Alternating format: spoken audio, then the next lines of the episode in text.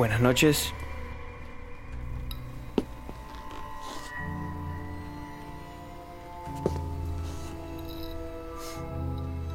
Sí. Adelante, joven. Tome asiento, por favor. Gracias, gracias. No, no, no me quedaré mucho tiempo. Solo estoy de paso. Busco un presente para un viejo amigo.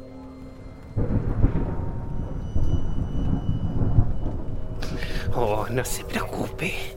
Tengo lo que usted puede llegar a necesitar. Venga, acompáñeme al salón. Solo me tomará un minuto traerle lo que busca.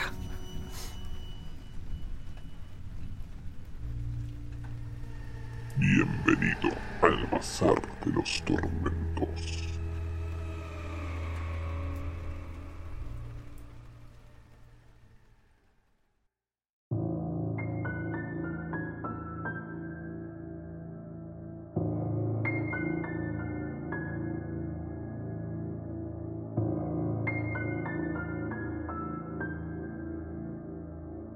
Hoy presentamos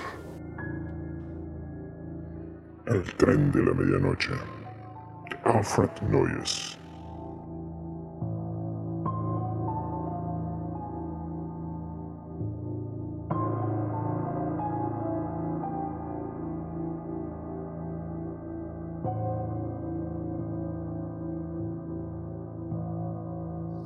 Era un libro antiguo, encuadernado en tela roja.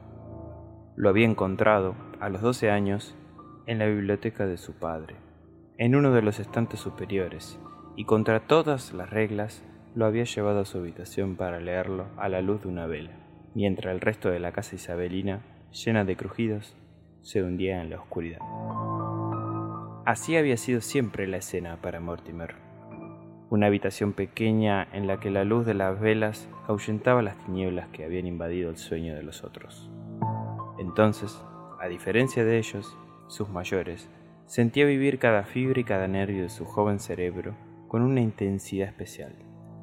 El tic-tac del reloj de la planta baja, el latido de su propio corazón, todo eso lo llenaba de un sentimiento de profundo misterio. El antiguo libro ejercía sobre él una rara fascinación, si bien nunca logró captar con exactitud el sentido de la historia. El tren de medianoche era el título del libro, y había en la página 15 un grabado insoportable para el niño. Lo horrorizaba. El pequeño Mortimer no había entendido nunca por qué la imagen le producía esa impresión. Ciertamente era un niño imaginativo, pero de ningún modo enfermo. Y pasaba la página 15 como había pasado antes los rincones de la escalera, cuando aún no tenía seis años, o como el personaje del viejo marinero, que, tras de haber mirado una sola vez en torno suyo el camino desierto, sigue su marcha sin volver jamás la cabeza. Aparentemente no había en la imagen nada que pudiera justificar ese pavor obsesivo. La penumbra que bañaba la imagen, eso era lo más impresionante. Mostraba el andén de una estación ferroviaria, desierta, iluminado por la luz de una bombilla. Un andén desierto que sugería un empalme perdido en una región aislada. No había sino una silueta en el andén, la silueta oscurísima de un hombre a pie a unos cuantos pasos de la bombilla, con el rostro invisible, vuelto hacia la negra boca de un túnel, que por alguna secreta razón sumergía al niño en un abismo de terror. El hombre parecía escuchar, tenía la actitud de un hombre en tensión, a la espera de algo, quizá de un drama espantoso. En lo que el niño había podido leer o entender del texto, Nada había que justificar a la impresión de pesadilla que evocaba la imagen. De cualquier manera, no podía resistir a la fascinación del libro, ni enfrentarse a la imagen en el silencio y la soledad de la noche. Y para no verla más, la sujetó a la página anterior con ayuda de dos alfileres largos. Después, decidió leer la historia hasta el final, pero siempre se dormía antes de llegar a la página 50.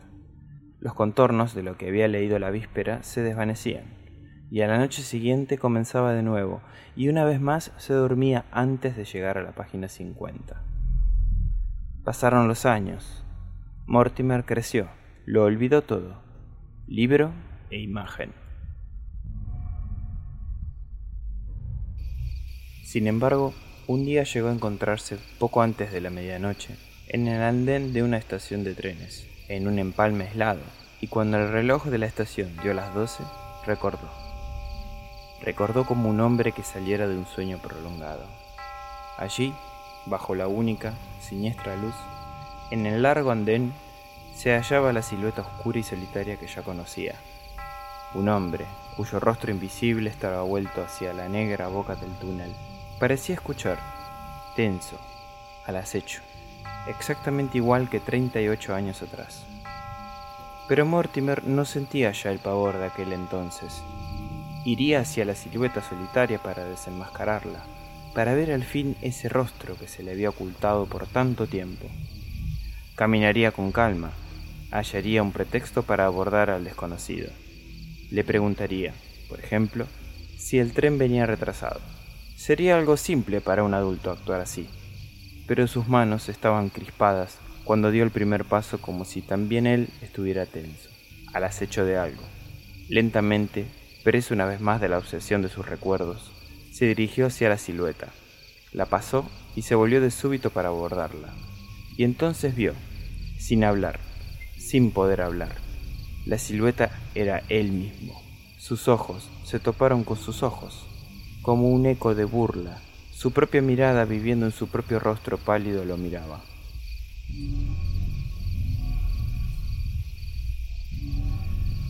Todos los músculos de su corazón se estremecieron, como si la misma descarga los fuera a paralizar.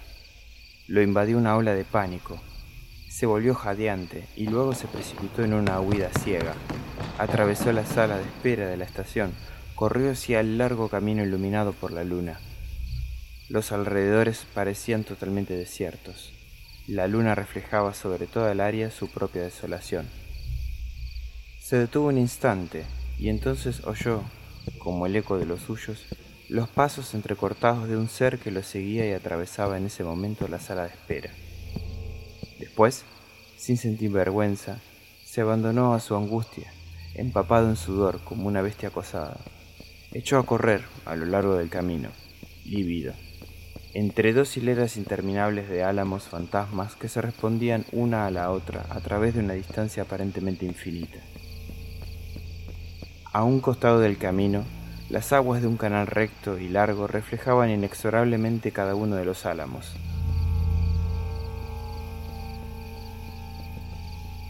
Oía resonar los pasos a su espalda. Parecían lentos, pero implacables. Más allá del camino, vio una casa blanca de ventanas oscuras y una puerta que imitaba la expresión de un rostro humano. Pensó que si llegaba a tiempo a la casa podría encontrar abrigo, una oportunidad de escapar.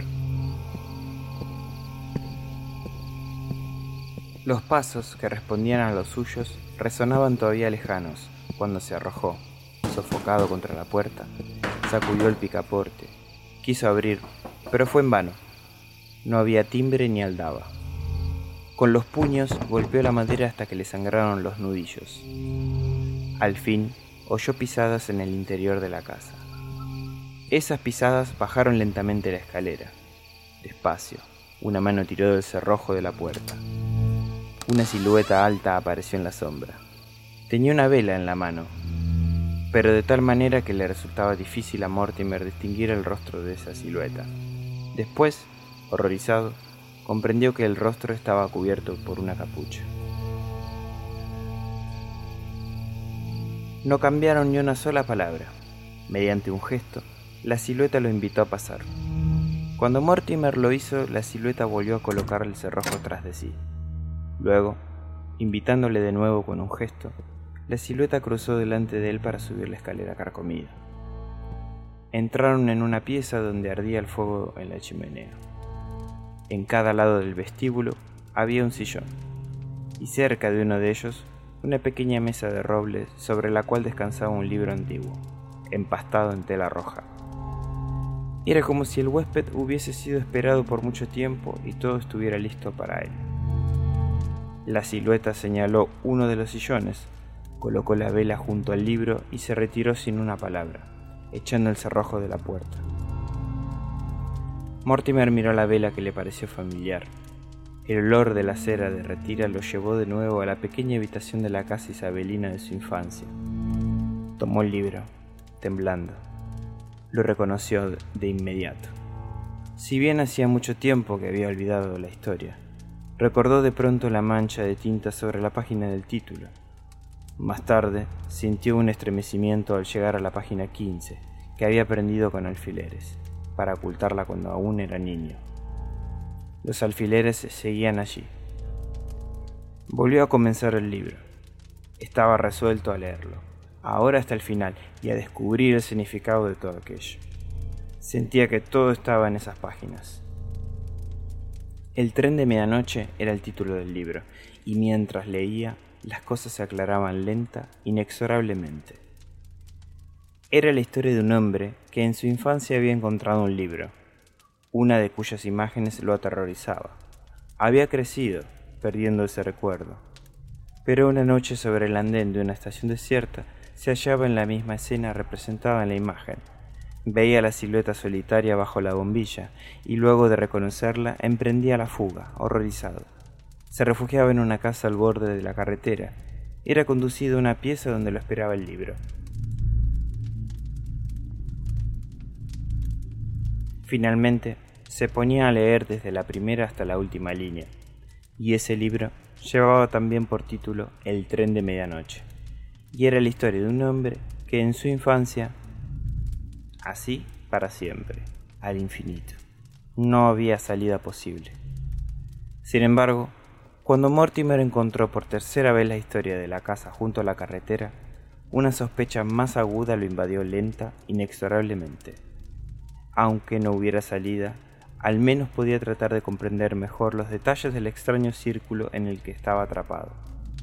Pero los detalles no tenían nada de particular. Existían desde siempre. Simplemente, Mortimer nunca había captado su sentido profundo. Eso era todo. El ser misterioso e inquietante que lo había conducido por la vieja escalera, ¿quién era? En cuanto a esto, la historia mencionaba algo que se le había escapado a Mortimer. Este bizarro anfitrión que le había dado asilo era más o menos de su misma talla. ¿Acaso también él ¿Era por eso que llevaba el rostro oculto?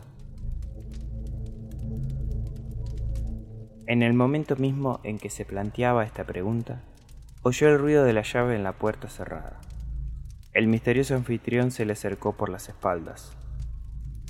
Ahora estaba allí, sentado frente a Mortimer, al otro lado del fuego, con una horrible indolencia, como una mujer que se dispone a arrancarse un velo. Levantó la mano para quitarse la capucha. Mortimer sabía qué rostro era ese, pero estaría muerto o vivo. No había sino una salida, una sola. Cuando Mortimer se precipitó hacia adelante y se aferró a su atormentador, fue atrapado a su vez por la garganta con la misma fuerza brutal. Los ecos de sus gritos estrangulados se confundieron indistintamente, y cuando se apagaron se hizo en el cuarto un silencio tal que habrían podido oírse el tic-tac del reloj de la planta baja, el latido de su propio corazón, la queja larga y cadenciosa del mar sobre la costa lejana, igual que 38 años atrás. Pero Mortimer pudo escapar al fin. Después de todo, quizá logró tomar el tren de la medianoche.